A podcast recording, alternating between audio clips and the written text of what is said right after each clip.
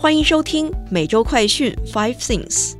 据数据统计，美国每年有大量人口死于吸毒过量，特别是含有芬太尼的非法药物。而近年来，混合芬太尼和新型毒品塞拉琴的服用会造成人体更严重的损伤，服用者犹如行尸走肉。使得美国食品药物管理局紧急出手限制进口该药物。除了药品成瘾外，为了防止青少年网瘾，TikTok 将限制未成年使用该软件的浏览时限。此外，美国政府还针对 TikTok 限制下达最后通牒，要求政府机构三十天内删除该软件。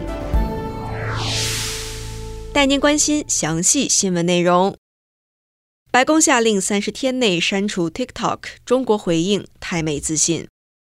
白宫日前给政府机构三十天的期限，要求在政府设备上删除 TikTok。对此，中国官方回应，批评美国滥用权力以打压他国企业，凸显美国的不安全感。上周，欧盟委员会和欧盟理事会相继禁止员工在其公务设备上使用 TikTok。欧洲议会也紧随脚步实施同样的限制，而 TikTok 公司为了防止青少年沉迷网络，宣布将为不满十八岁的未成年用户设置浏览时限。当持续浏览时间达到六十分钟时，未成年用户将被要求输入一次密码之后才能继续浏览。对于十三岁以下的用户来说，一旦达到最初的六十分钟限制，父母或监护人将必须重新设置或输入密码。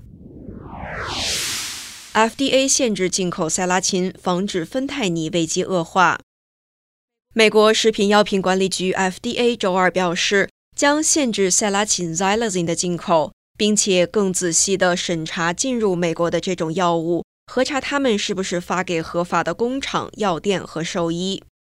塞拉琴是应用于马匹、鹿等大型动物的药品，但是近些年来，塞拉琴也被加入到毒性越来越强的非法药品的供应中。在费城地区，该药物已经造成严重威胁，毒品样本中有百分之九十以上都检测到了塞拉琴。据悉，服用该药物后会出现类似震惊的症状，有些瘾君子为了延长药效，会将塞拉琴和古柯碱。海洛因或者芬太尼混合使用，不过会引起过度嗜睡、昏迷等副作用，也会导致患者不良于行，犹如行尸走肉，宛如丧尸。有时还会出现持续且广泛的皮肤溃疡。倘若是渗入感染至骨头，严重者必须紧急截肢才能保命。今日起，中国入境检疫二十国可以快筛替代 PCR。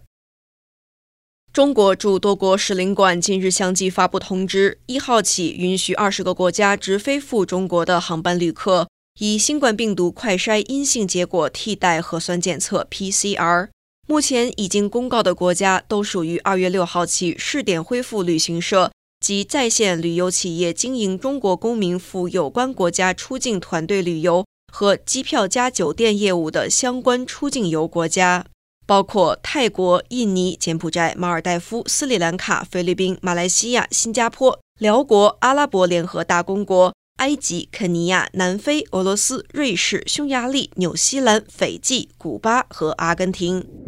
房屋贷款需求降至二十八年来最低点，躲避房贷现金购房者递增。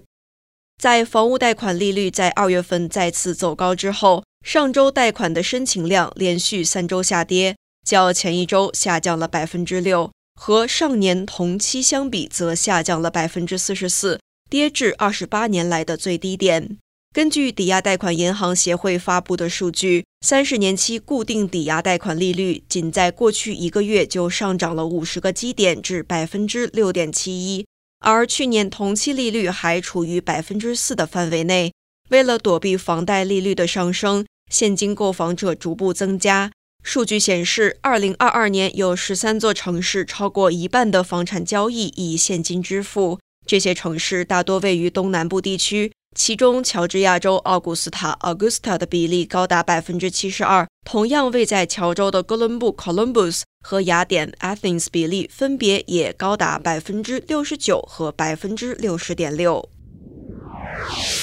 科比空难照外流，洛杉矶赔遗孀两千八百八十五万美元和解金。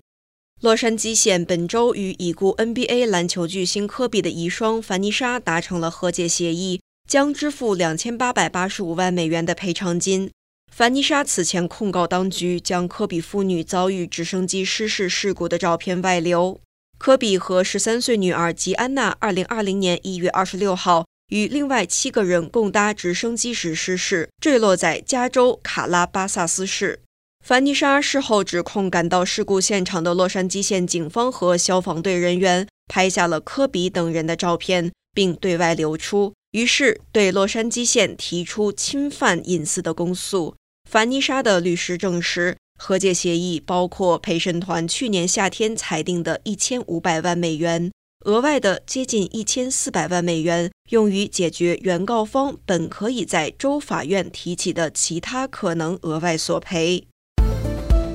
以上是今天的每周快讯 Five Things。更多完整新闻内容，请关注凤凰美洲台微信、Instagram、脸书、小红书、TikTok、YouTube、Twitter 等各社群平台。